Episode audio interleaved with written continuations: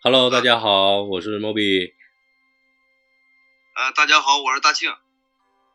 们今天聊一聊异形的宇宙观、异形世界、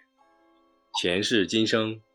OK，在开始之前，先给大家做一个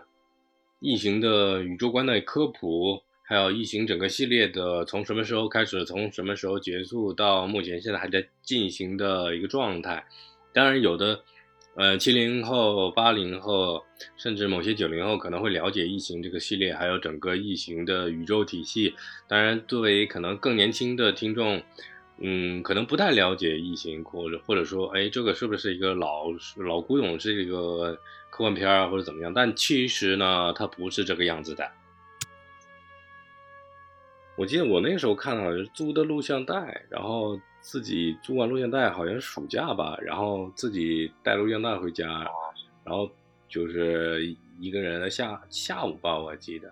然后看的这个电影，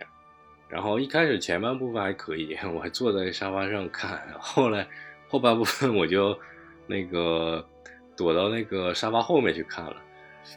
然后把那个电影看完了，他那里边就是让我那个。现在还能记得那个点，就是那异形从那个呃太空船里面突然冒出来，然后把人带走，就轰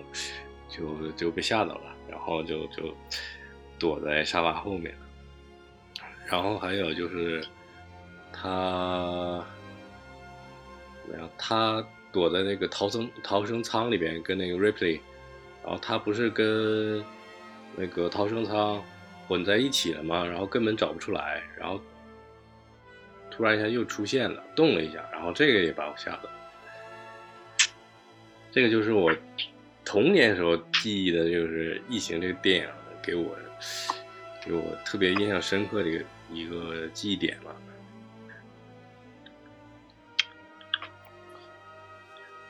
然后我们可以说一下《异形》那个电影到什么时候发行的，然后每一部都有什么年代、什么导演。当然，这这个《异形》第一部发行呢是最早是在一九七九年，然后它导演是雷泽利·斯科特。然后第二部呢是呃一九八六年，然后詹姆斯·卡伦卡梅隆导演的。第三部呢是大卫·芬奇导演的，是九二年拍的。第四部呢，呃，九七年是让皮埃和热奈拍的，这四部呢，相当于我们理解意义上理解上的正剧，对。然后再加上包括后来近些年出的《普罗米修斯》还有《契约号》，就是，呃，这六部构成了一个完整的异形宇宙观那个体系的东西。但是这个异形的。第一部导演就是雷德利，有可能有很多人现在的人可能不太知道他是干什么的或者怎么样，但是提几个电影大概就知道了，就是，呃，大庆最喜欢的那个，嗯，《银翼杀手》，《银翼杀手》第一版，嗯，对我们比较有印象的，对，然后其实大庆你是雷德利的粉儿，对吧？还有什么《天国王朝》，这都是特别有名的，对。我们那个时候，哎，基本上哎，对这个导演就是比较像像神一样的供奉吧。那当然除了那个斯坦利·库布里克这个大神，然后不现在活着的就就是雷泽利，然后他他开创了一个算是异形之父吧这样的，在视觉上面，电影把它变成成片的异形之父，嗯。然后说到这个呢，我们又又联想到这个异形之父的他的呃形象上的一个父亲，就是 H.R. 吉格尔。然后他是一个瑞士人嘛，超现实主义的画家。这个可以说他是严格意义上的异形之父的形象上的一个异形之父。然后包括。剧本剧本上的可以，剧本上的他的父亲是有一个叫丹欧班农，他写的这个剧本，然后后来是在一个因缘巧合吧，他在欧洲碰到了呃 H.R. 吉格尔，然后他们呃分享了这个彼此之间的故事，然后他看了嗯吉格尔的画还有作品，然后了解到哎这个好像是他嗯这个剧本上符合他这个异形形象的一个诞生载体吧。然后这个丹，嗯，欧班农他最早的在拍异形写这个异形剧本之前呢，还有一个叫吞噬。然后吞噬的这个电影剧本呢，讲的是一个关于蝉，类似于蝉一样的生物。当然，我们可以理解为它是一个异形的早期的一个嗯版本的一个形象吧。当然，那个形象，嗯，还不像后来我们了解到这个异形这个状态。它大概就是一个蝉形象的一个生物，然后它从那个蛋里面还有蛹里面破开之后，然后嗯。去攻击人呢，还有什么样的一个事情？类似于像有点像小章鱼那样的生物。而异形最早的版本呢，它不叫异形，也不叫 Alien，它叫嗯 Space Beast，就是星际怪兽、星际野兽。嗯，后来在他们确定这个剧本之后，改了几版之后，确定这个。叫 Alien，它这个异形吧，最最早我看的时候，其实也是当成一个就是恐怖电影的一个一个剧集一个系列来看，因为最早看的时候其实年龄很小嘛，当时也没有什么感觉，就主要是还是变成一个恐怖片的感觉。然后恐怖片呢可能会跟中国的这种就是本土的，尤其那时候九十年代流行的香港电影会对比一下，因为九十年代的那个香港电影吧，它基本是建立在一个咱们东亚这边的。一个传统观念就是那个六道轮回，然后里边有鬼怪，然后有有有有什么什么阴间有亡魂什么，就是这种就是基础吧，然后会把这种美式的这种这种恐怖片会进行一个对比，所以在这种就是那个呃对比下吧，就会感觉好像九十年代的时候感觉就是更这个咱们香港啊或者是这个东亚这边拍的恐怖片更恐怖一点。因为会建立在我们一个都是都共有的一个观念嘛，就是刚才说的这个鬼啊和那个六道轮回和什么阴间和冥界什么，就是有这些观念作为一个基础，它会你会感觉到更恐怖一点。然后那时候就觉得美系的这个恐怖片吧，就感觉好像更多的就是比较恶心，然后这个呃怪兽设计的就是很夸张，然后很多粘液，但是当时也。对，就是那时候也没有感觉到，就是这个东西有多深的一些想法。其实他的很多这个非常就是深一点的这种体会吧，还是就是岁数大了以后才慢慢感觉到的。我们那个时候其实也理解不了什么，就是太多的东西，因为我们年纪那时候也年纪小，顶多把它当成一个恐怖片来看，对不对？就是。后来才知道，哎，是个有跟一科幻有关系，哎，这个东东西，哎，不太一样。你看七九年，我们那时候还是小屁孩，国内哪有什么所谓电影或者什么可以看？基本上渠道都是录像带。然后后来有什么到九几年之后有 VCD 出来了，对不对？那时候租录像带或者租碟看，录像厅看录像带嘛，对对对。那时候其实咱们还没出生呢，说白了就是。但实际上，它是一形整个系列的系列的这个电影啊，它其实创造了一个绝对的一个一个恐怖的一个一个形象，就是它是这个，就是为什么说它不能够激起咱们就是咱们小时候的一种恐怖感呢？是因为咱们还建立在这种刚才所说的这个宗教观念啊，就是鬼鬼神神这个状态，对，就就那个鬼魅的这么一个观念下，所以就是等于说咱们其实还是一个，因为那时候还比较具有一个前现代性。对吧？你想象不到，就是说你这个在这个现代的过程中，你科技发展了，然后你进入外太空探索，然后你会得到那种就纯粹一个未知的一个恐惧。对，就这种感觉，其实，在那个时候，尤其是再加上年龄比较小，就根本就体会不到的。对，已经超出我们理解范围能力的感觉。对，超出你的就是想象力、想象的一个空间了。对，其实他这个就是说是是，刚才说的是，它是一个，首先是。人类对太空的一个探索，然后是一个现代性作为一个基础，然后你有技术飞跃，然后有这种那呃物理呃物理大发现什么的，然后你掌握这些规则以后，你技术达到一定程度，你才会面临这种就是还是存在依然存在着更多未知的这么一个恐惧。然后这个这个这个异形这个怪物这个形象就可以说是，就是这一系列观念的一个具象化，它是一个实体化。对，就这一系列的那那那观念，就是包括你对未知的一个恐惧，最后落实到一个什么东西上呢？一一个一个怪兽身上，它是化作了一个怪物的那个形象，就说明这种呃恐惧吧。而且并且它的这个就是那个怪兽形象为什么说是这么？经久不衰啊，就是它完全是进化论上面的一个 bug。它有就是这个这种生物特别聪明，然后它有自己的这个呃这个语言，然后它有这种自己的求生欲望，而且它还能够就是生命力特别的顽强，就比蟑螂还要顽强。而且呢，它是这个以这个这个活人为宿主，对，它还有这种就是就是这种种族灭绝的这么一个。一个一个一个影射在里面。嗯，其实，在在最最早的第一部，然后第二到到第四部，他也没有把剧就是疫情的前因后果或者是前世今生讲得很清楚，对吧？反倒是雷德利他又回来拍异形的那个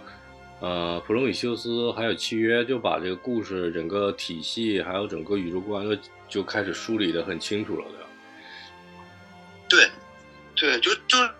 当当你没梳理清楚的时候，这个东西也是非常震撼。就是凭空就出现了这么一个怪物，从哪来的你不知道，反正在这个星球上就有。如果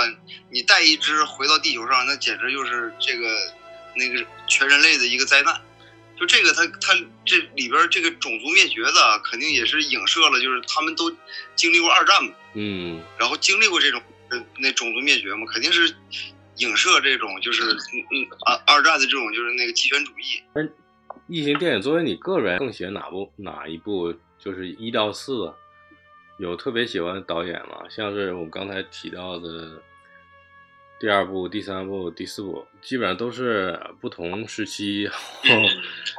不同时期的特别屌炸天的导演，詹姆斯卡梅隆。啊，就那个。老异形，老老异形那一二三四，我还是就比较喜欢一，因为他那个二吧，嗯，二拍的就是是不是像科幻卡梅隆式卡梅隆式的战争片，美式风格，就是那种就是特别特别怎么说呢，就是有点盲目的自信，然后同时呢也是有那种就是美式的那盲目自信的那种那种一种一种。劲儿吧，就是在里面，嗯，就是然后三呢是大那个那大芬尼拍的，他把这个就是三好像那时候就是说比较早嘛，就是成成本各方面那个预算比较低，然后这个大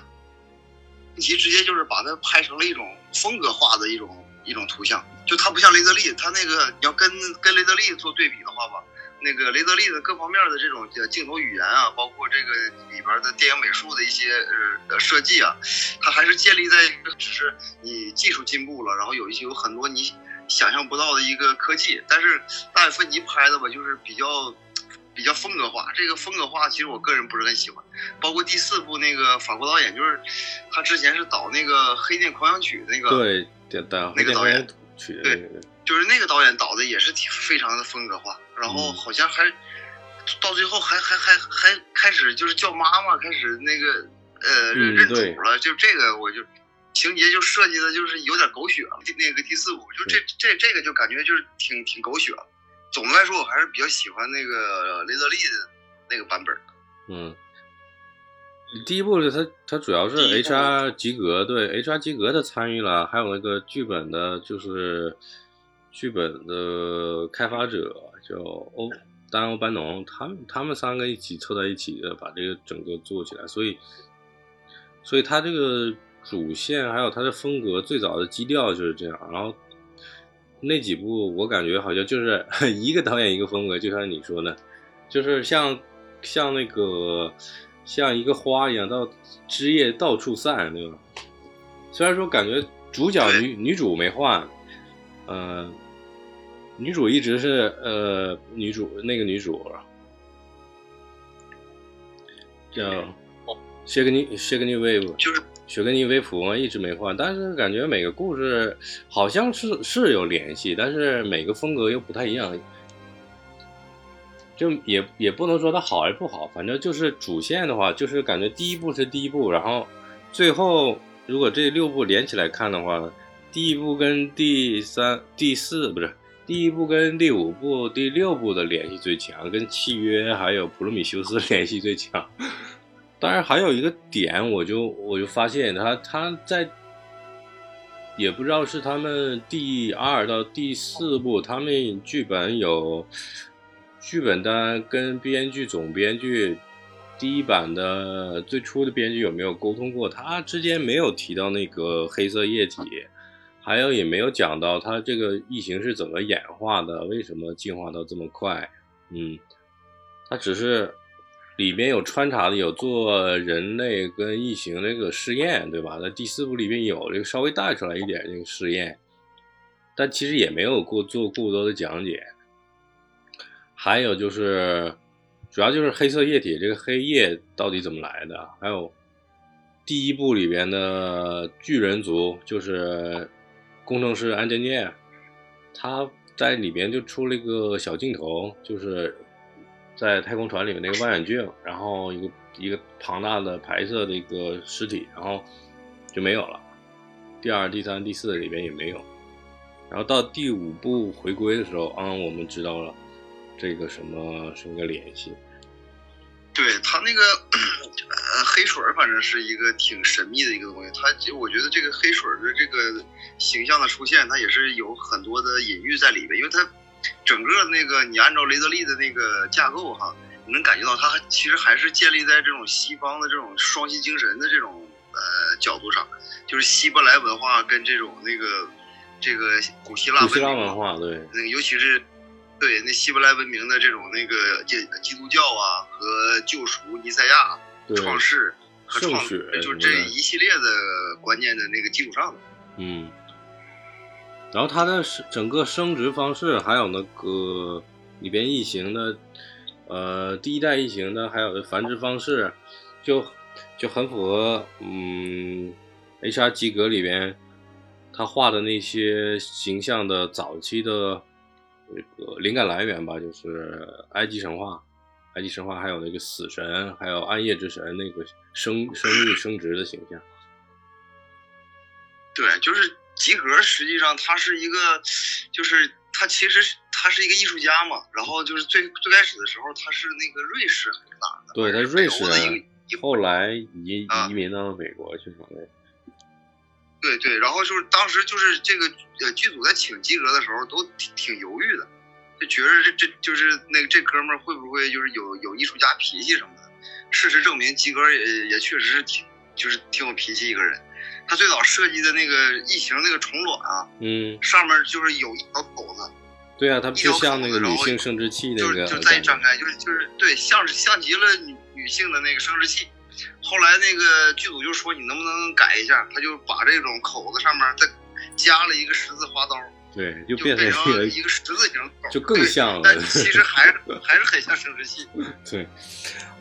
然后我们那个时候没发现，因为我们那时候不了解女性生殖器什么样。后来我们长大了，觉得它那个抱脸虫喷出来的时候，还有那个从那个包子里边出来的时候，就特别像那个感觉。对，就是你，你就包括他那异形的那个，就是呃头壳。那头盖骨对啊，其实就是一个，你从从侧面看，它就是一个生殖器。对，男性生殖器，就是刚那个小小那个异形小刚破胸那个状态，对，就就特别像。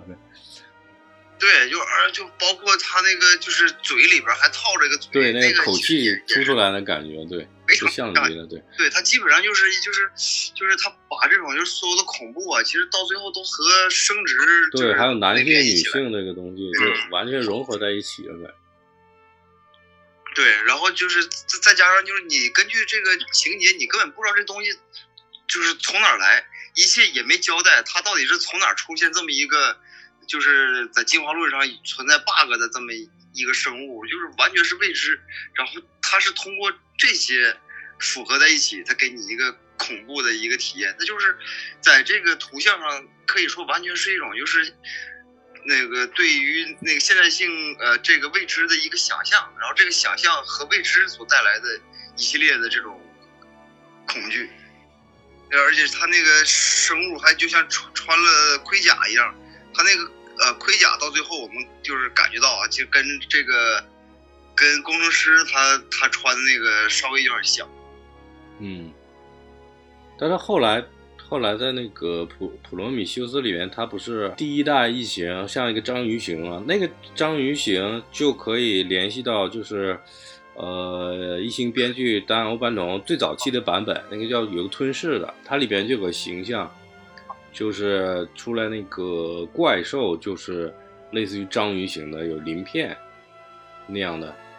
就是那个白色的，还记得吗？那白色的特别庞大那个异形，第一代异形，然后他不去抱那个，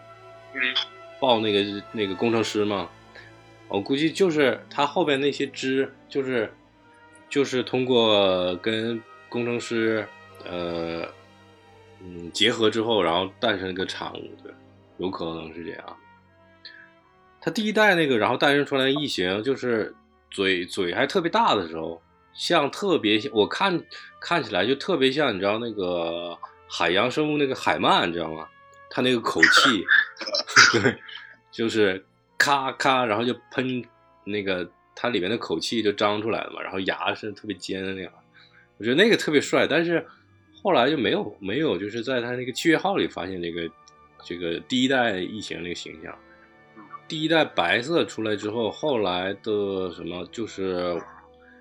像那个大卫，我有一一个疑问，就是为什么第一代异形，就是第一部异形里面，它会有安插一个生化人形象对，而且生化人他是他是不对外公布的，然后到。第二部，还有第二部时候，第三部、第四部，然后他们间歇的出现的这些生化人也是不对外公布的。当然，这个我们可以，呃，猜测是一个威恩公司它这个安插在探索者里面的一些间谍吧。但是，他为什么要安插这个生化人？这个就是我一直不太理解的，也可能是个好玩的点吧。就从第一部里面它就有。就第一部里面，他那个有一个叫 Ash 的一个一个男性生化人，长得不是特别高的。对，对他们每一部里边其实都有有生化人，而且第一部的这个生化人他是优先保证公司的利益。嗯，当公司的利益跟这个船员的生命发生冲突的时候，他还要保障公司的利益。嗯，对，就是这个这个生可以说是一个毫无人性的一个特别冷血的生化人。对对对对对，就是他跟跟大卫还不一样。嗯，他第二部里边不是出现一个呃威恩公司 CEO 的形象吗？叫主教，你知道吗？那个长得特别瘦高的那个。嗯，在那个异形衍生产品里边，那个异形大战铁血战士里边也出现过那个威恩威恩公司老总的形象，就是他年轻时候那个那个演员。有有印象吗？还能想起来吗？然后他不就是那个主教，他就是稍微有一点人性，他就不像那个第一部出现那样，他有一个是非辨别能力。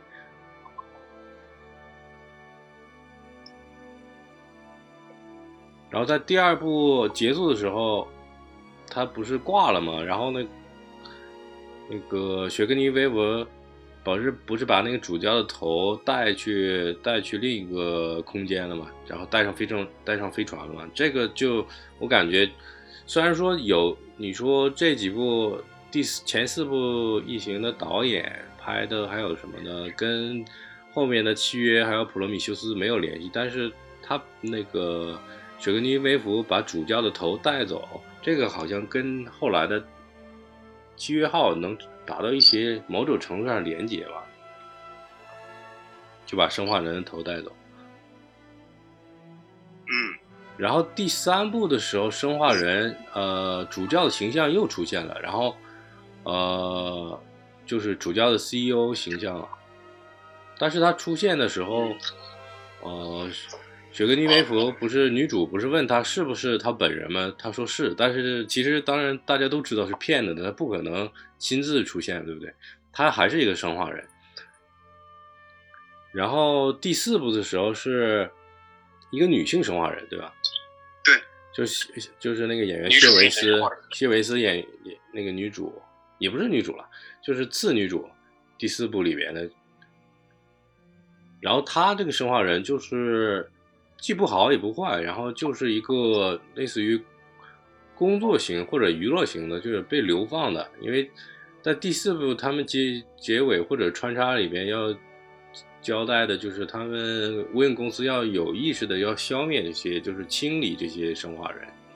因为他们觉得生化人生化人可能慢慢要取代人类，这个就是我们嗯、在。在现在的科幻电影里边，就是一直在讨论的，还有在那个《终结者》系列里面讨论的，就会不会取代人类啊？AI 人工 AI 这些问题。然后第五部、第六部就是最近这几年拍的，呃，《普罗米修斯》还有《契约号》里面出现的生化人，就是大大卫了嘛。然后就是。微印公司老总的他的儿子形象，对吧？然后第一代第一第一代大卫还有第二代大卫就完全也不不是一样的状态。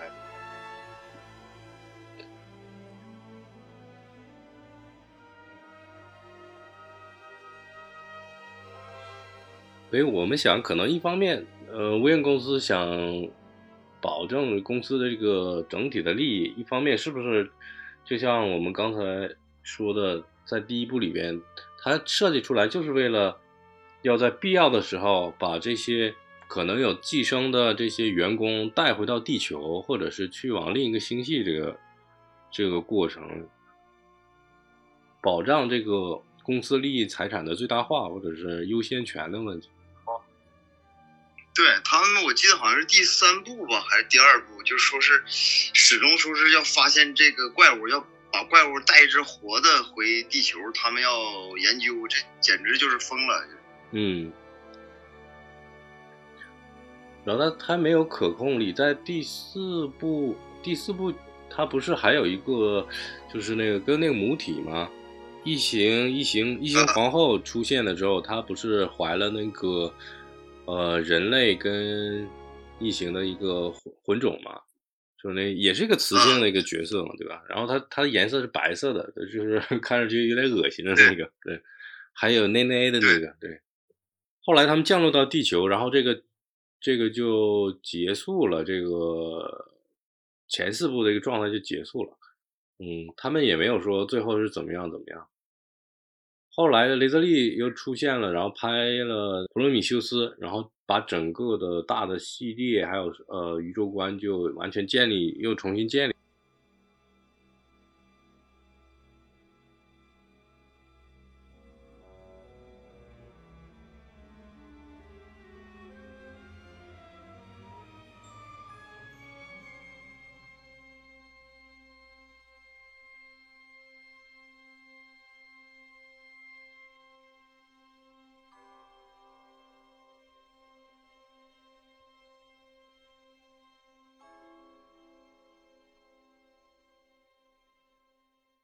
看《普罗米修斯》就有一个点特别震撼我，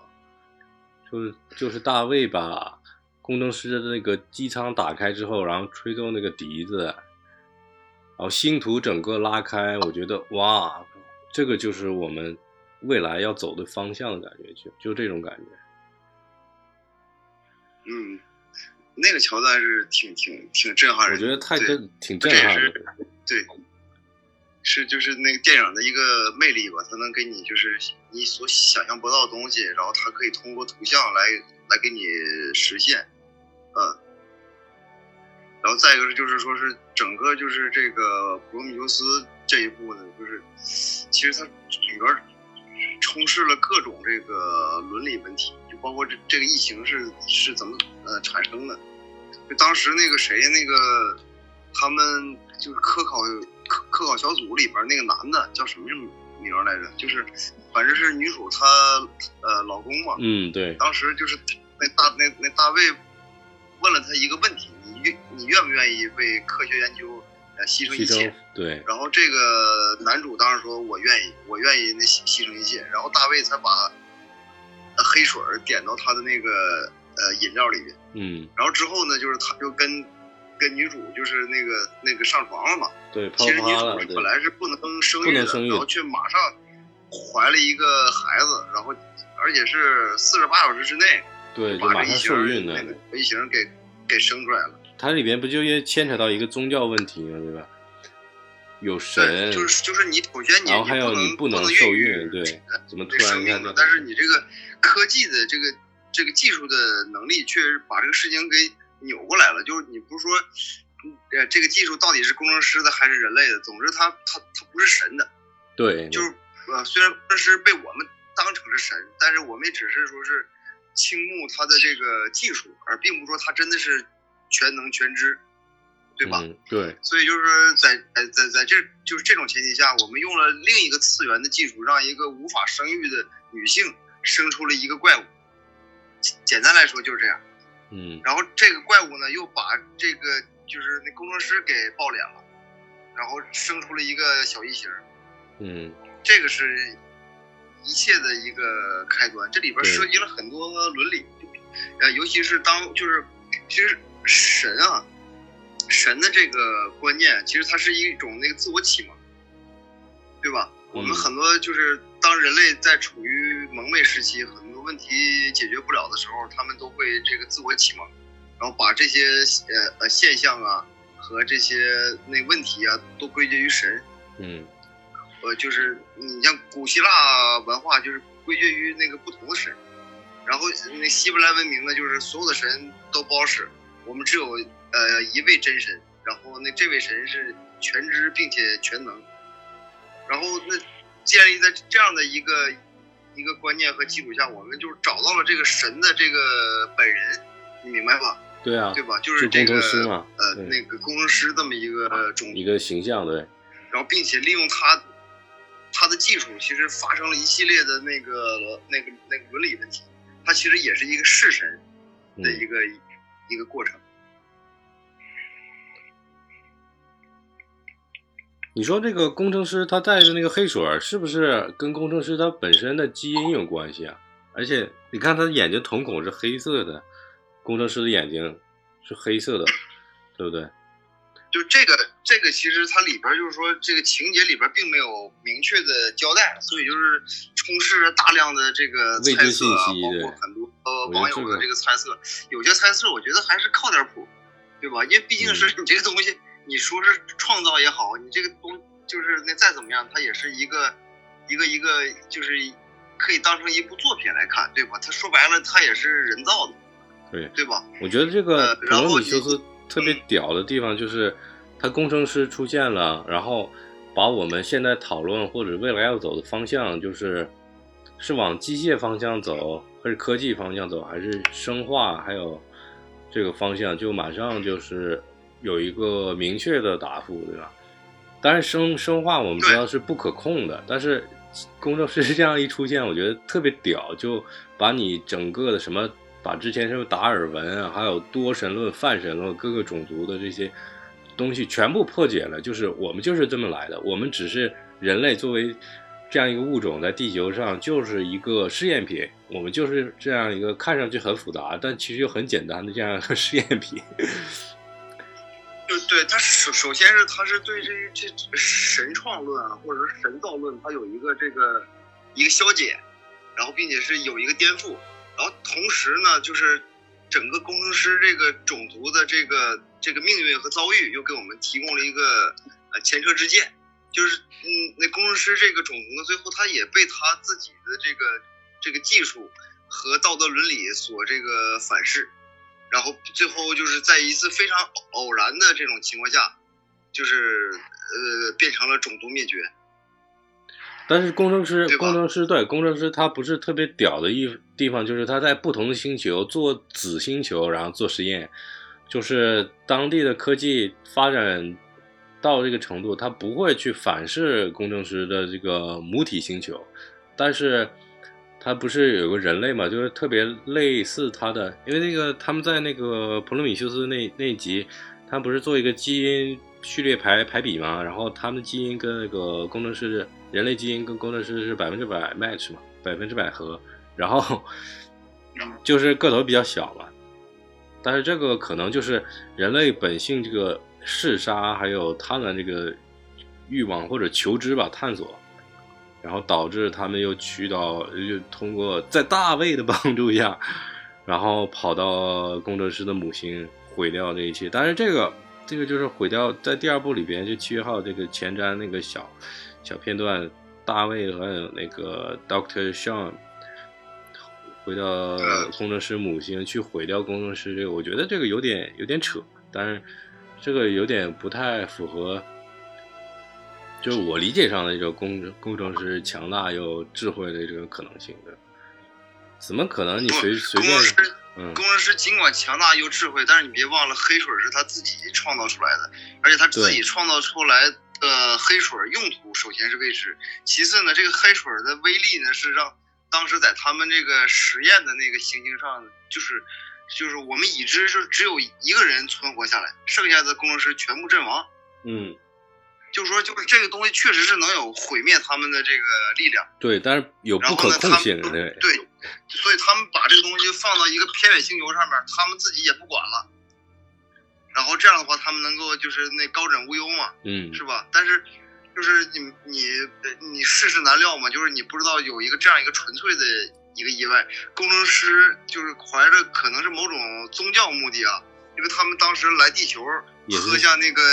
那个小碗里边的那个黑水，然后呃基因分解创造成了那个那个那个人类，整整个过程特别有有宗教仪式感、献祭的感觉，对吧？对，就是他他那个人，就是他当时可可那个死去的那个那个工程师喝小碗药里的那工程师，很有可能是为他们的这个一个信仰而而献身了，对对吧？然后他们就通过他们的这个这个那个信仰和一系列的这种。实施的和过程啊，创造出了呃地球的生物。地球有生物以后，有有了就是那那个高级智慧以后，我们也创造出了仿生人，呃，生化人，就是被造物主造的物，然后又变成了呃造物主，又变成神，然后之后人人也变成造物主，再创造一个物，然后这个物呢，它是完全是一个无伦理的一个状态，就是那个大卫，对，那第一代的第一代大卫生化人，他是一个，对，他是一个就是。他虽然不是真正意义上的这种有机体的一个生命的一个人，对，但是他像极了人，对，他是不能生殖繁繁育的这种人，束缚的一些什么道德和伦理的一些就是那约束，他可以毫无毫无伦理的去做任何事情，对，他是没有的，就是是一种完全的这种探索和创造，最终呢，就是他的这个探索和创造的这个那生命力，最终就是把这个整个工程师。这个种族给消灭了。嗯，他这里面又探讨了一个生，就是生命的延。哎，为什么声音那么？嗯，他这里面又探讨一个生命的延续性，就是生命是通过有性繁殖，还是无性繁殖，还是怎么样一种创造的形式来延续生命的，还有理念的。大卫就把这个，就是当代人理解的未来一个走向，这个就就做了一个前瞻，对吧？他是用过不同的。不停的做实验，然后来延续整个整个所谓的人或者人的这个形象的一个生命，对吧？包括他这那个吞那个小的异形卵，还有他他在第二部里边七月号，呃里边结束的时候，众神进入圣灵殿放的那首歌，放的那首音乐就是我就是神，我大卫现在就是神，我来进。带着你们这些所谓的人类，创造我的创造我的这些人类，还有我创造制造出来或者是培育出来的这些新物种，进入到另一个星球去探索，去发现。对，对，但其实这这这个就是这个过程，其实也是对这个整个现代性的一个呃一个技术论或者是唯技术论的一个怎么说呢？一个反思或者是一个嘲讽，对吧？你人你通过你。有了技术以后，然后你，呃，能做以前很多你你做不了的事情，然后到最后呢，你越来越接近神。你在创造生命的这一个呃环节中，这个创造生命这件事情本来认为只有神能做的，但是现在人也能做。人人做了以后呢，会就是导致了就是整个电影给你展示的一系列的这个相当于就是噩梦嘛。对吧？所以说这个其实也是对整个那那个现代性或者是唯技术论的一个反思。你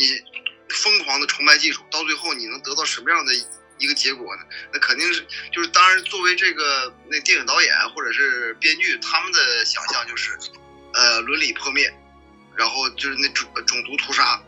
和这种就是像那个一个绝对这个这个这个丑恶的一个怪物，它有着顽强的生命力，同时呢，它也没有任何的那个伦理和道德的这个。而且它的形象，呃，在在生物学就是演化论演化论来说，它是一近近乎完美的一个状态，对吧？而且它的它的液体，它的血液是酸性的，它是基本上不可能被摧毁的一个状态的。前几年我们不是我们还小的时候，那那几年不是有个呃克隆人事件嘛？还有多利羊全球公开实验的一个现象，就是那个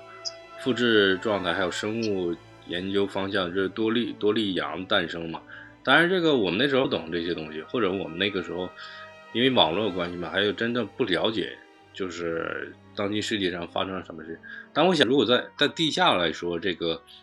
生化技术或者复制克隆技术已经发展的很成，表象上理解上的能能控制或者限制人类唯一的超越我们自我的，或者是像神。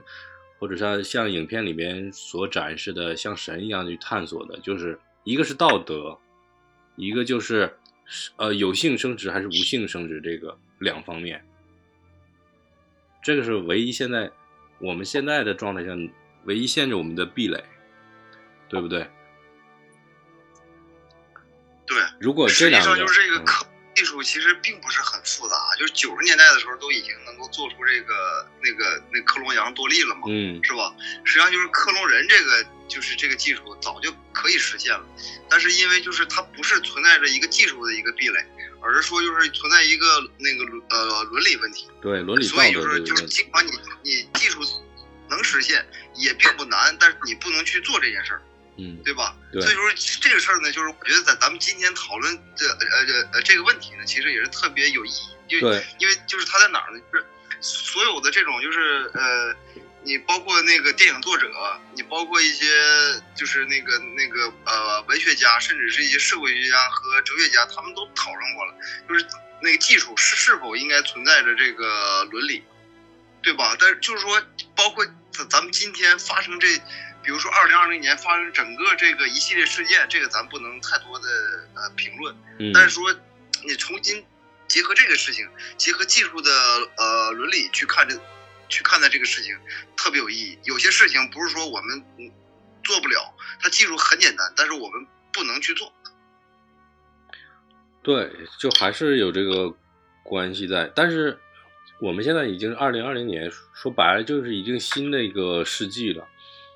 这个东西我不我我觉得可能我们公众来说，在表面上肯定不知道，觉得还是啊像现在这样平平淡淡装，在在但是在地下肯定是有很多机构或者是很多人还是在做这个事情，而且把这个东西更更进化了。对，就像我们早期大概十年前嘛，那时候天涯还存在，就是发布消息说就是日本的。就是地下的生物基因工程已经可以制造，就是克隆人，然后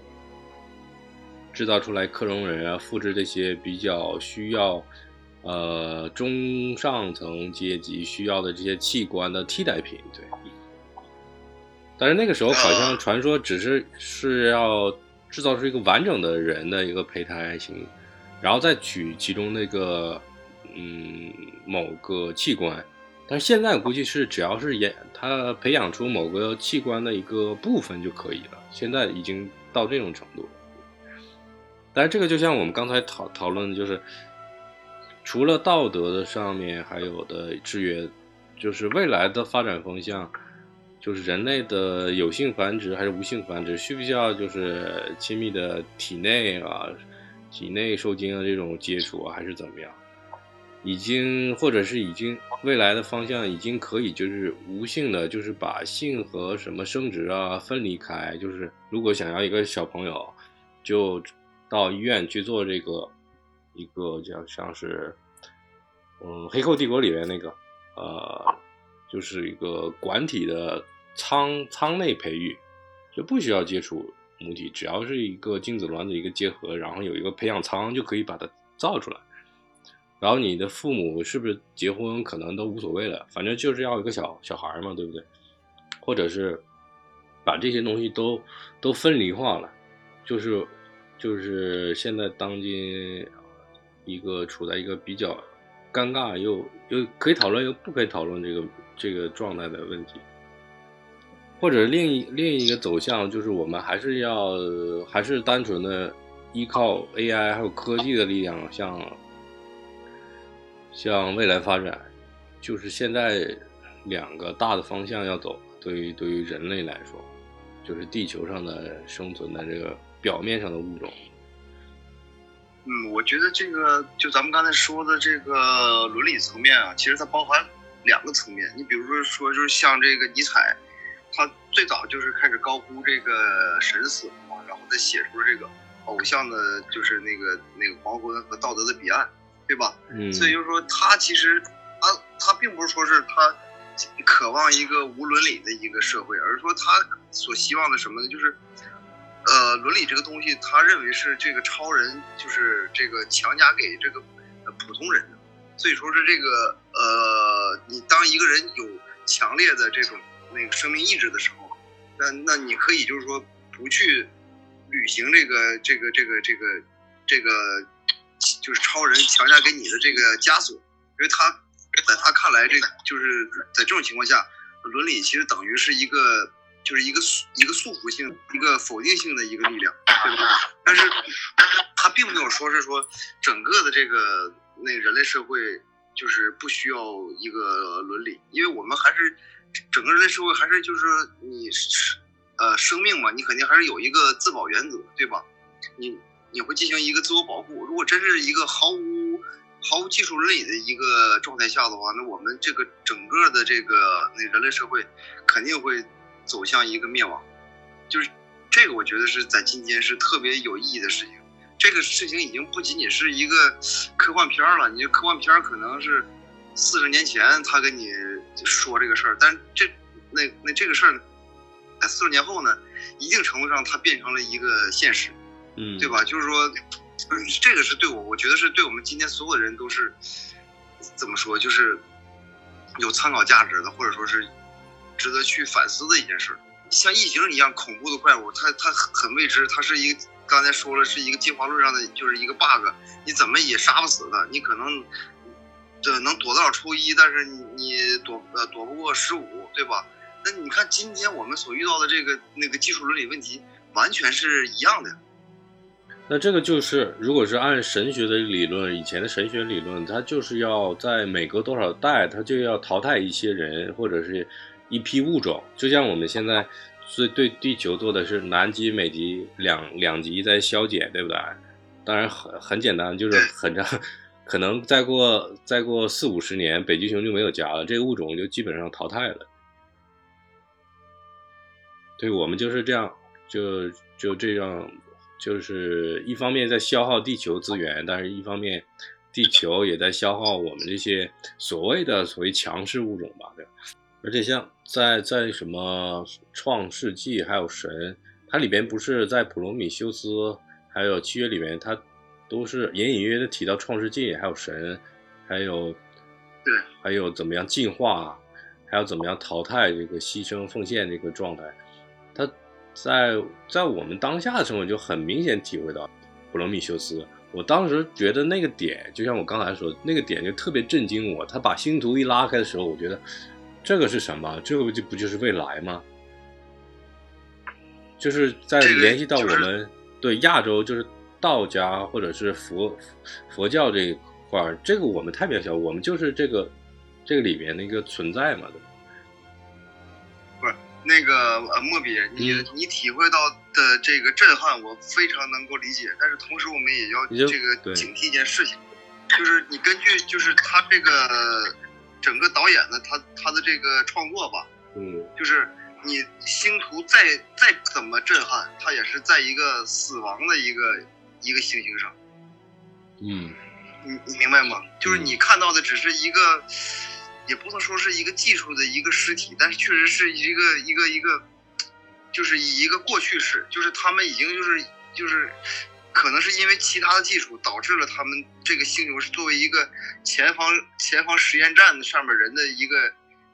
集体性的一个死亡。嗯，我明白他们可。能都死了那那好几百年了，就是换句话说，他再怎么震撼，也是这一系列嗯的技术害死了呃这一批人。嗯，我明白你理解。这个我觉得哎是呃，理解理解是你要是那表达的。那个导演能够就是呃嗯能提能提供给我们的，就这个其实你在他们整个的这个呃就是欧洲文化的这种那创作传统里边也能找到，就比如说他们当时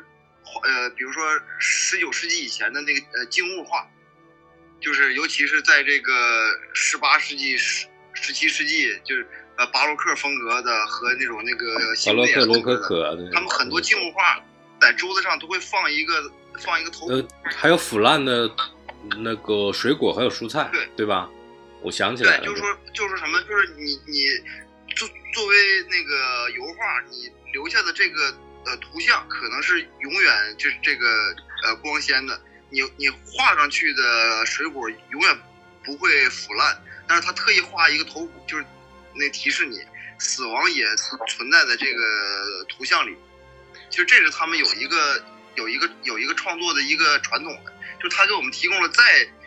炫目的这种就是呃呃呃美好技术力量啊，但同时他也会他也会要也在强告诉你，就是他是在一个死亡之星上。对他也会提提提醒我们，其实就是为了提醒我们自己，对让我们自己反思。对对对对对对对对，这我觉得他们有一个有一个有一个创作的一个传统的这个是。对，就像我们简单理解，就是我们现在看星星，我们看到的有很多星星其实已经不存在了，对吧？但是我们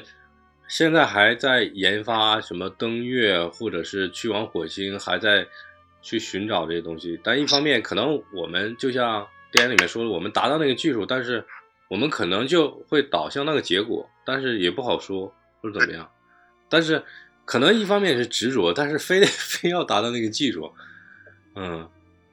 但势必势必会什么样的结果，有可能就是那样，但也有可能也不好说。对，因为他只在整部的这个就是那个系列，尤其是普罗米修斯以后的这两部前传，我觉得他把把人性已经分析的特别好了。就是人，他毕竟还是一个生物，他还是就是怎么说呢，就是会冲动啊，然后，会脱离不了自己的劣根性不明智的选择啊，对吧？对哪怕是就受过专业培训的这些那个。那个、那个、那个、那个探险员吧，对啊，相那当于遇到问题遇到 遇到疫情，也打怵，还是会 非理性，对 遇到疫情突然喷奔奔向你，要要给你个热情拥抱，你也打怵。他那个不是对对七月号里边那个女的，不是呃，按理说都是很成熟的技术人员了，到到遇到疫情未知的东西，那那培训的时候肯定受过这些这些引导吧？对吧？遇到什么危险特殊情况下对，你看那个脚一滑一沾血一滑，然后枪就喷了，然后整个飞船就爆了，我觉得这个太搞笑了。后还有包括什么，你来到一个一个未知星球，到底要不要穿那个防护服？对呀、要要不要戴面罩？一下船，那个就是那个船长说：“哎，这空气特别好，咱们来吧，走吧。对”，就是什么保护都没有了，我觉得太搞笑了，还是一个一个非理性。对，还有还有，我们记得去小的时候去什么公园或者动物园，不是父母都教育不要乱乱碰、乱摸、乱闻、乱吃。但是到那儿，人家、嗯人家第二七七月号里就是面，有是啊那个还是有的网友吧，他他他他就觉着就是呃按那按理说一个受过严格培训的这些什么船长啊、大副啊，他们肯定会有这些那基本意识。我觉得那导演有刻意的想法有，他们肯定呃也有，但是就是什么呢？就是那个那导演想让我们看的就是什么人到底还是一个非理性的，就是那一个动物。你宣扬技术，你宣扬这种那那个理性主义，但是你你你的理性和技术，最终你还是要交给非理性的人的手上去这个操控。所以他为什么运用，对？还是会出问题？所以他为什么一直在在呃《普罗米修斯》还有《七月号》上面两部，其实戴维不是主角，戴维的戏还是我感觉特别重，就在里边起到一个像一个天平那个终点一样，他他调情这两方面，技术还有还有技术，还有人性，还有人的这这个负面的一些东西，它是一个很很特别的角色存在，大卫这个生化人形象。然后在其实就是那个嗯嗯然后在七月号里边不是两两代大卫相重合吗？我觉得这个就更有意思了，就对对对对对对，就是等于说他看到了另一个一个镜像的一个自己，就是大卫的这个呃形象啊，他也是有有有象征的这个那个隐喻在里边，因为它是被人创造出来的一个没有就是呃有机是没有生理机能的，它不是一个有机体，对吧？所以对它象征的是一个纯粹的一个一个力量。一个纯粹的，就是探索和创造的，就是呃一个物力种新物种。那大对对，就那个那大卫到最后，我们感觉到就这个角色其实并不邪恶，对，他就是一个是吧？对他就是有点像，我反倒觉得他有点像工程师的角色，但又不像，不完全像。就是他干了一系列的这个坏事儿吧，然后他站在伦理角度来说，就是这是对人是。对全人类是一个那个灭绝性的一个事儿，或者说有可能是一个灭绝性的一个事儿，但是我们就是那并不觉得就是那个大卫那个呃特别坏，他只是说是想要做一个纯粹的一个创造性的一个工作，他是一个完全的，就是一个纯粹的生命的一个内驱力。换句话说，他不是一个有机体，但是他的这种种种的这个呃探索欲望和对对对未知的这种那个那个求索的，就是就这些欲望，你会感觉到它其实是一个非常纯粹的一个生命之力。他就像一个它甚至没有一个一个肉体的一个牵绊。精神或者是某方面探求知探索的一个抽离出来的一个存在的感觉，对对对，就是它是完全是一个纯粹的一个就是载体。对，就是理念性的一个一个人格，然后变成了一个现实，就就是这种人格可能我在我只能存在于人类的想象之中，但是因为人能够在这个在电影中能够创造那个生化人，就把把这个想象中的一个理念变成了一个实体，并且还给他了一个人格化。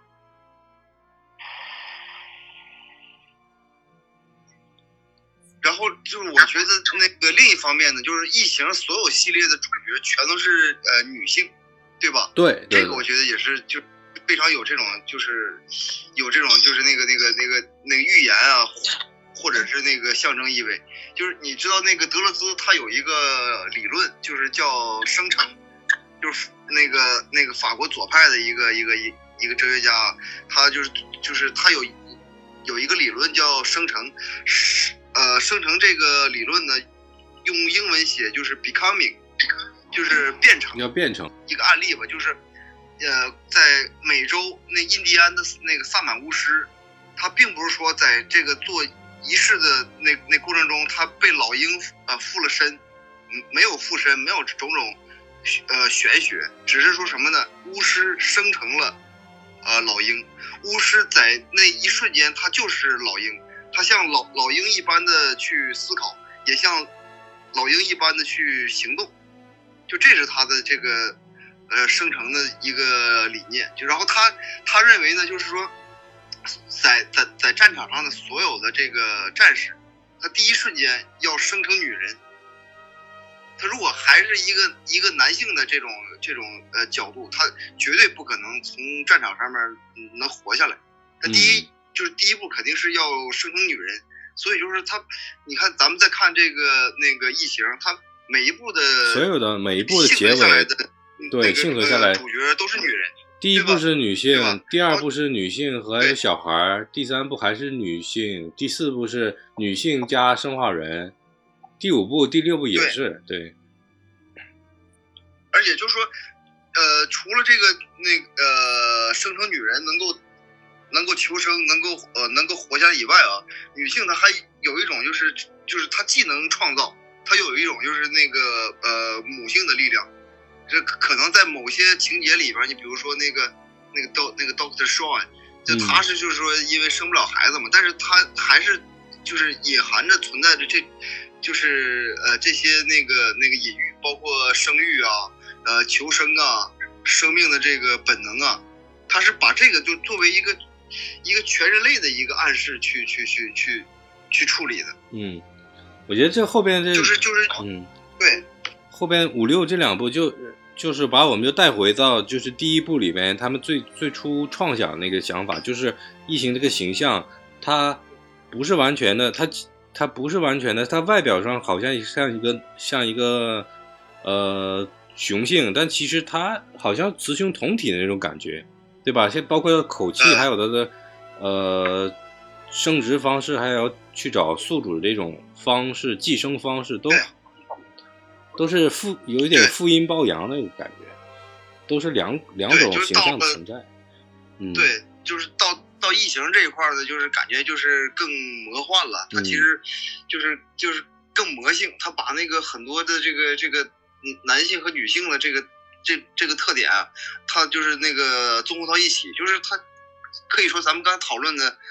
那刚才这几个角色，你像大卫、女性还有异形，他们各是代表着不同的一个象征方向。嗯，还有然后就是这在这嗯个，他他们其实是每每一个方向的一个极致，一个极端，对吧？对那就这这几几几大极端那个凑到一块儿，整个情节就会特别有张力。第一部电影是一九七九年上映的嘛，然后在它之前，福克斯公司投映了呃《星球大战》，那个时候硬科幻好像还是不是很流行，后来是因为《星球大战》火了之后，然后他们才决定要投这部，就是《异形》第一部，然后才有我们现在的这些粉丝啊或者铁粉啊、终极粉啊之类的这些福利的。但是那个一九七九年还有一个事情，就是在美国，它女权的一个有点抬头或者是爆发的一个状态，所以我我觉得那时候导演雷德利还是很敏感的，对当时的一个呃未来的包括社会啊或者人性或者是整个一个群体男权或者偏向女权的一个走向，他是洞察的挺敏感的，也挺有前瞻性的。对，而且就是你看他七九年的那个那个年份，就是他等于说那当时的一系列的这个科幻经典，基本都出现在那几年，你什么《星际迷航》《星球大战》。嗯，全都是那几年。但是你像那个《星际迷航》还是偏偏硬一点的这个就是科幻，它里边有很多就是那个物理学的呃原理。你像《星球大战》就没有，那个《星球大战》等于就是说是发生在每一个星球上的这种那那个物理法则啊，几乎都和地球一样，嗯对吧？就是包括重力啊什么，就是都都都呃这差不太多。所以就是异形，它是中介于他们两个之间，我觉得是找到一个在就是就是等于是一个蛮不硬的一个科对，不一样，这三个都不太一样，就是那个年代的。而且那个那异形还是多少吧，我觉得是受的，在他之前呢有一个叫怪形，嗯，拍了呃两部吧，是怪物吧？就是个多 The 少是 Thing 是不是？对，就是就是受受那个那怪形应该是有一点呃影响，还有还有那个叫就是异形的衍生电影，好像也拍了四部，叫那铁血战士啊，异种。对，那那异种，对对对对，我想起来异种。然后这个就完全是算是另一个异形的一个一个变种啊，变种产物，就是周边产品。但是我们聊的那个铁血战士和异形是它是正经八百它的周边产品，它早期就是漫画嘛，漫画改编，然后出了很多年的漫画，然后铁血战士铁血战士，然后异形异形不是漫画，它是最早的就是电影嘛，电影出来才有的漫画，所以它的体系还还是有点区别。后来因为因为工程师的出现嘛，就是把铁血战士还有异形整个的宇宙观就建立起来了。在铁血战士里边，它不是有一集里面说跟人类做基因配比吗？能发现，哎，配比也是成功的，那说明工程师、人类、铁血战士这基因都是一样的。我们和铁血战士都算是工程师的呃生物科技的一个实验品。还有异形的下一部我不知道大概什么时候上，就是《觉醒》《异形觉醒》，大概什么时候？他剧本其实写完了，但是不知道什么时候上，还是什么时候拍，或者现在在拍吗？还是怎么样？就没有一个具体时间说什么时候。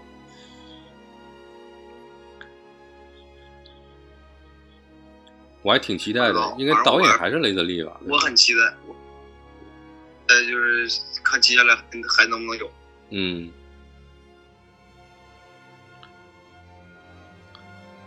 啊，异形的其实异形好像出了这么多年，没有什么太多衍生品，有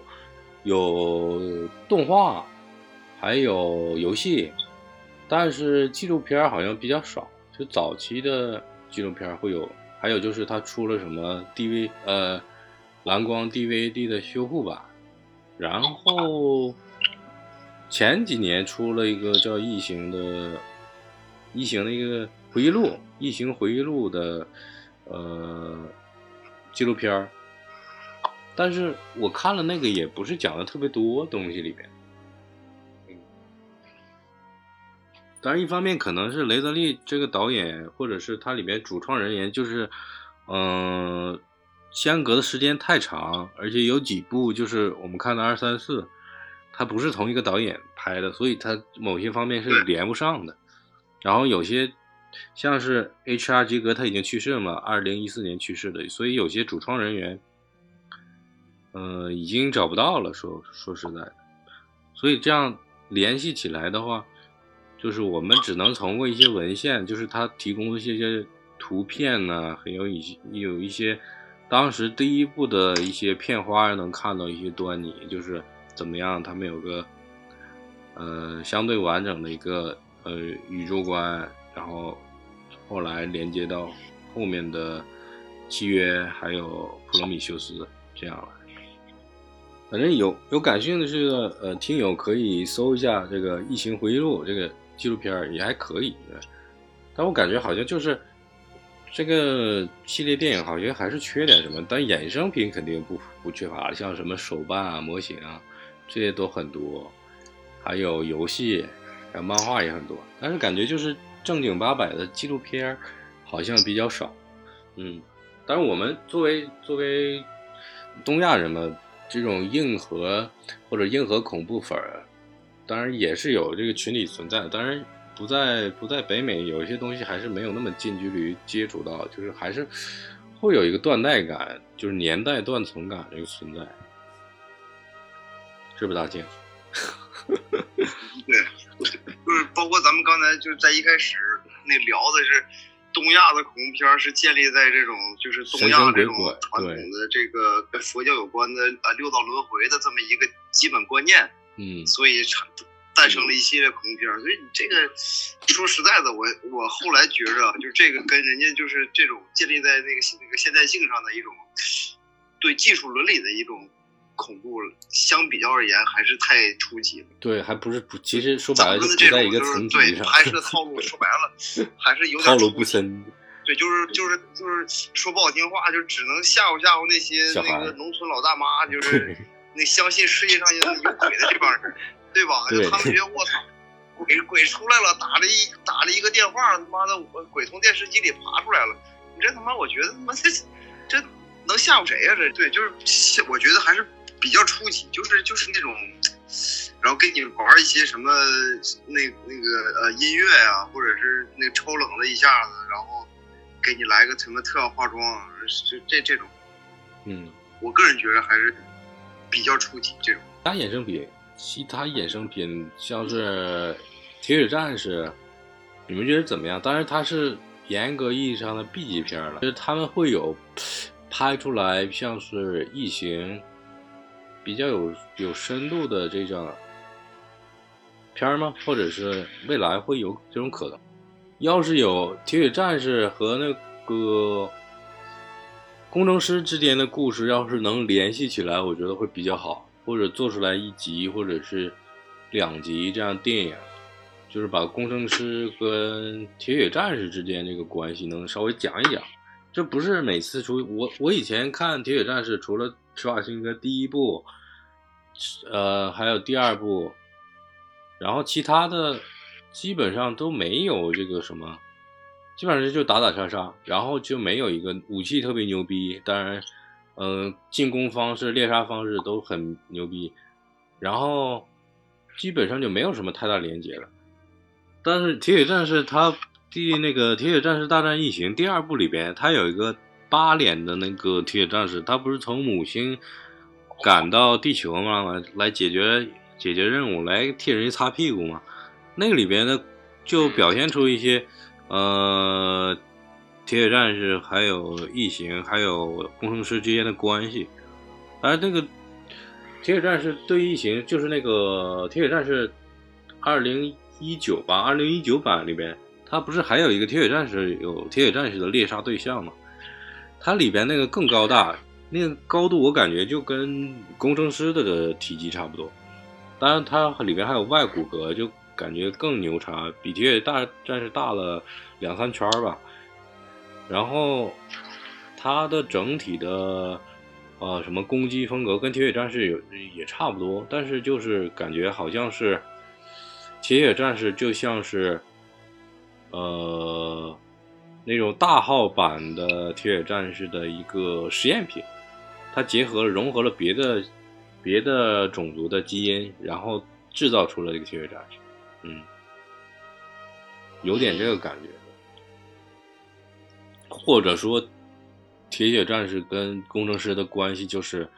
是铁血战士融合的比较比较好战的那种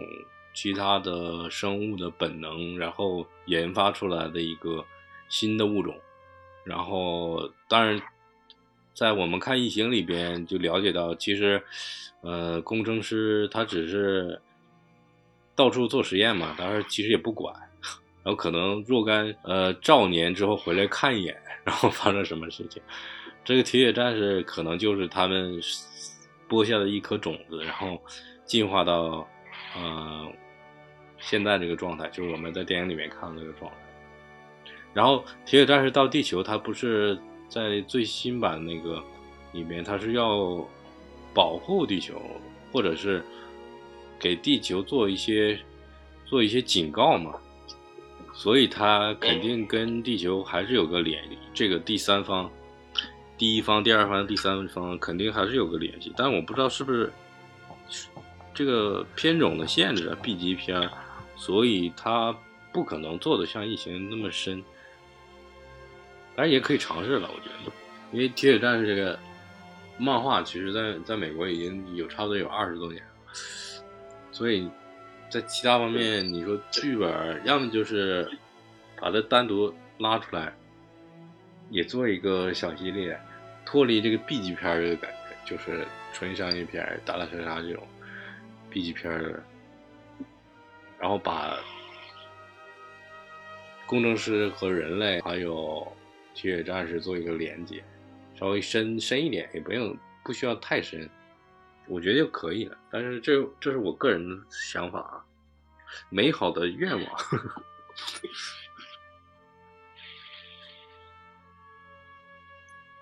其他的我就不太清对，楚。咱们嗯咱们听一下这个那个齐泽克怎么说呃雷德利啊，就是他我他呃说疫情那段我没找到，我找到了段他说那个银翼杀手，嗯就是在在银翼在在银翼杀手中，我们遇到了同样的母题，机器人被主体化了，在那里通过重新虚构他女字旁他他的个人经历，主人公的机器人女友变成了主体，在这里拉康的呃论点是女性是男性的征兆，获得意意料之外的字面价值，它真的是主人公的征兆，是主人公的合成补足，也就是说性的差异与人类。机器人两者间的差异是完全一致的，这是呃齐泽克的呃邪木尔氏，然后是浙江大学出版社第三十七页。他在那个时候就提出说那个这个理论了，那段嗯没有找到，就是 AI 的说说，就是 AI 的一个发展方向嘛。然后这个我们补足，相互补足，就是性向的特征其实已已经模糊了，没有那么的明确，就是对其实就是也是当下的现存在的一个状态。其实就是说把这个人和造物的这个这个就是互相变成一个主体的这么一个指认，然后呢，就是说就是在在在这种前提下呢，一个创造出来的一个就是被创造出来的，就比如说像这个这个那个《银翼杀手》里边那个女主人公啊，她就她是一个被造物，所以她变成了一个男主的一个征兆，一个补足。就你同样你看过来，就是他的这个创作的这个思路啊，就是在这个这个异形里边，呃，也是一样的。嗯，对，他就是我我们在在面对异形的时候，我们成为了一个客体，嗯反倒是具有绝绝对那生命力的这个那异形，它变成了一个主体，然后也变成了我们呃人类的一个一个一个征兆和一个补足物。嗯，对啊，我们就我们以以为我们是一个主体，一个一个以主导的方式，但其实，在他的面前，在异形的面前，我们就是一一群宿主啊，说白了就是一群被圈养的生物了，对，嗯、对你就是个蛋白质嘛，说白了就是。对，而且而且在那个说到雷德利最屌的那那个电影《银翼杀手》里边，那个时候他其实也在讨论，就是现在现在的当下社会中存在一个问题啊，当然不同社会的存在状态不一样，就是男人和男人，女人和女人，男人和女人，对，对，而且他就是讨论的很多问题都是建立在这个这个现代性上面。而且他这个人呢，就是他对这个基督教就是有有有有很很深的这种呃理解，包括你像他的那个就是那个那个那个那个天国王朝，当时不是讲了那个十呃十字军东征的事儿吗？嗯然后就是那到最后呃呃失败了，然后他们就是撤出那个伊斯坦布尔吧，对，就讲了这么一系列的事儿，就这个也是，就是他其实就是他很多的这个片子里边都有这种就是站在那个基督教的这个这样的一个文化下的一一个反思，或者是双栖精神，你比如说他拍那个呃呃决斗士，对吧？嗯那是呃古罗马的一个一就是多神教式的，然后都在就是那个纵情狂欢的这么那个那个一个基础下，然后他用用在在在在这种背景下，他会给你呃展示一个一个人性，对，就呃简单一句话吧，我我我为我为呃为什么喜欢那个雷德利？我觉得他其实在这个创作的这个这个角度上，其实他走的还是呃很远。嗯就他能把一个一个一个商业大片儿，既能能照顾到这种什么情节呀、特效啊、那个演员表演啊、然后他还能够就是能够能够照顾到就是一作为一个电影作者，他这个东西从哪个角度去思考，然后能他能够想到一些很很深刻的问题。这个我觉得是这个我们中国可能几十年内都不会有有有有这样一个能力和级别的一个导演。他当年出道的时候也是比较也是新人导演嘛，但是一一方面可能还是像你说的把控的比较好，就是一商一方面商业能带到，然后思想上还有远度深度上也能带到，这个就是所以所以是大师，就每个时代都都标志性的标志性的一些大师还是跟时代有连接的，时代的一个产物。生物世界，还有进化论，还有演化论，还有关于人类未来 AI 走向啊，还是生化走向的一个科学的探讨啊，还有整个关于宇宙的、关于未知的生命的，还有我们自己一直以自己为主宰，还有自己以自己男权和女权的一些嗯社会性还有社会地位的一些标志性的东西，在《异形》这部系列电影里面都会找到一个相应的表达，还有一些呃交代吧。还有它，当然它它是一个开放性的一个表达，它不会说特别的嗯小或者点或者特别的呃明确的告诉你嗯是什么样的一个状态。当然，你可以如果你的整体的观影过程或者成长经历比较丰富，你会从里面找到很多跟你生活有连接的对这个东西在里面。好的，今天的节目就暂时告一段落，谢谢大家收听我们本次的节目，然后也谢谢大家一如既往的关注。对，我们下期节目再见吧，拜拜。哎，拜拜拜拜。